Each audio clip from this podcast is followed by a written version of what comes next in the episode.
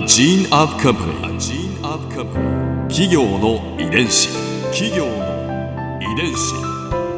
全国に546万社以上あるとされる日本の企業その企業の数だけ理念があり使命があり人間ドラマがありますこの番組では様々な企業のトップや社員の方にお話を伺いながら成長する企業の DNA を解明していきます企業の遺伝子ナビゲーターは私はるかクリスティーンとクオン株式会社代表の武田隆さんです。武田です。よろしくお願いします。よろしくお願いします。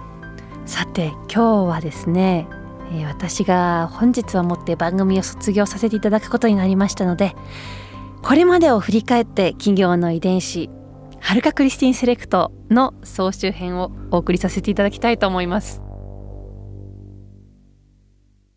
この番組がスタートしたのが2015年の春なのではい。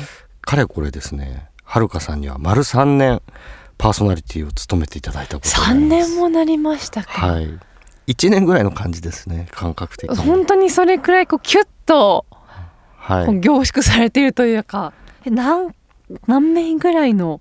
なんとですね合計38社の企業を紹介したことになりますすごい数ですね。38ですよ。ただこうやって数でこうなんていうんですかね並べちゃいけないぐらい一つ一つがすごくこう、なんでしょう濃厚でしたり、うん。やっぱり歴史があったり個性があってね。個性があって遺伝子がまさにね DNA ですよね。まあ、その中で特に印象に残ってることっていうのは？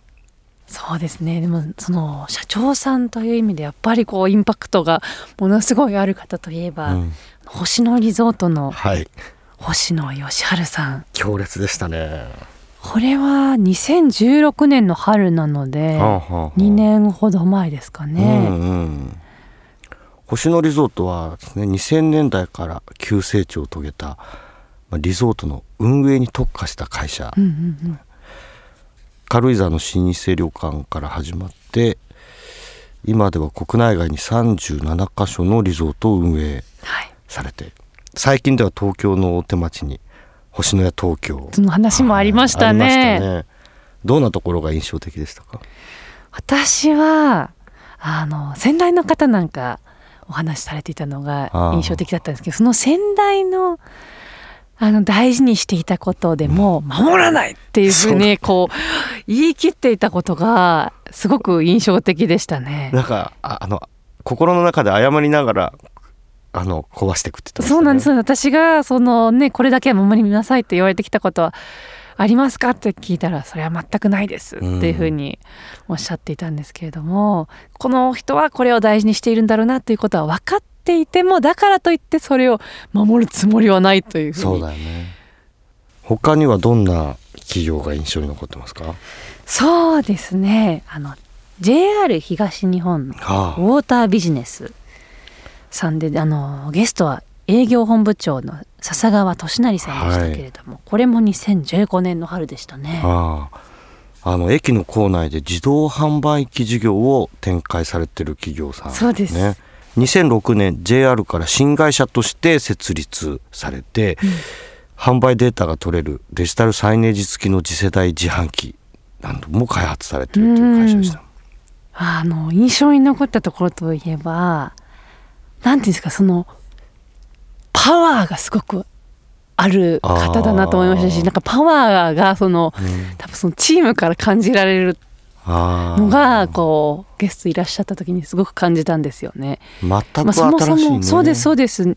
今お話にあったように新しい会社じゃないですか。うん2006年にこう生まれたという意味でも。でそういった意味でも自販機の開発なんてやったことがそうです、ねなかった。なかった若手社員の方うんがうんそうそう。集められて、でそこからだからこそこの素人で挑むイノベーション、うん。かっこよかったな。これをこうやり遂げるというそういったこう使命というかはい。タッチパネルのね自販機まさにそれでしたようね。ん。駅構内行けばよくね東京なんかいろんな駅行くと見かけますけれども、あれ自販機のカメラでなんか顔の表情とかを識別しておすすめのジュースを出したりねとか、出してくれるんだよね。なんかねこう、まあ、ほぼなんか話しかけてくれるような感覚ですよね、うん自販機が。なんか我が子のように自販機のことをね 思ってらっしゃいましたよね。そうですよねで社内のこう若手社員のアイディアから生まれたけれどもその若手社員がねまさにそのアイデアを実現するための技術を持つ企業に足を運んで一緒に作りましょうってお願いして作っていった。うん。なんていうんですかねこのどっかにありそうだったけどなかったものを作り出してしまうん。うそのパワー。熱さがありました。熱さを感じましたね。企業の遺伝子。創業者の方にも来ていただいてるんですけどはい。3年前のはるかさんがパーソナリティになられた最初の回はあのピア株式会社のうん柳井博社長だったんです。そうでしたね。ピアさん自体がねチケット販売出版エンターテインメントの事業をされてる会社だから、あれですよね1972年大学の仲間たちで雑誌ピアを創刊したところから始まって、すごいドラマでしたよね。そうであの印象的な言葉がその初めに遊びがあったっていう。あなんかこの言葉に始まりこの言葉に終わるというぐらいあこの、うん。なんかワクワクさせてくれる言葉だなと思いましたし、そうであのピアさんのあのオフィスの入り口には「あの初めに遊びがあった」ってうんうんうんうん。大きなありますよ文字が。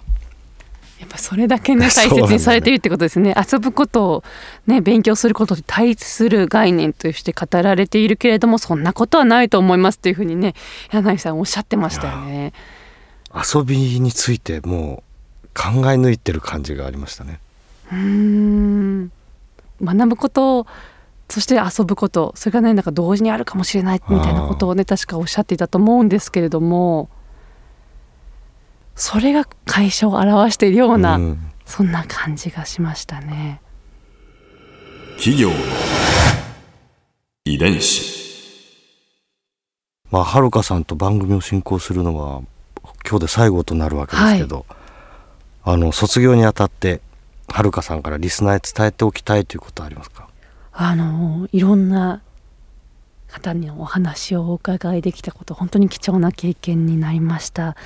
であの多分私は本当にね今お聞きになっている皆さんと同じ気持ちでもしくはもっと素人な気持ちで へえそうなんだっていうあの本当に驚きと発見を日々共有させていただいたようなそんな気持ちですね。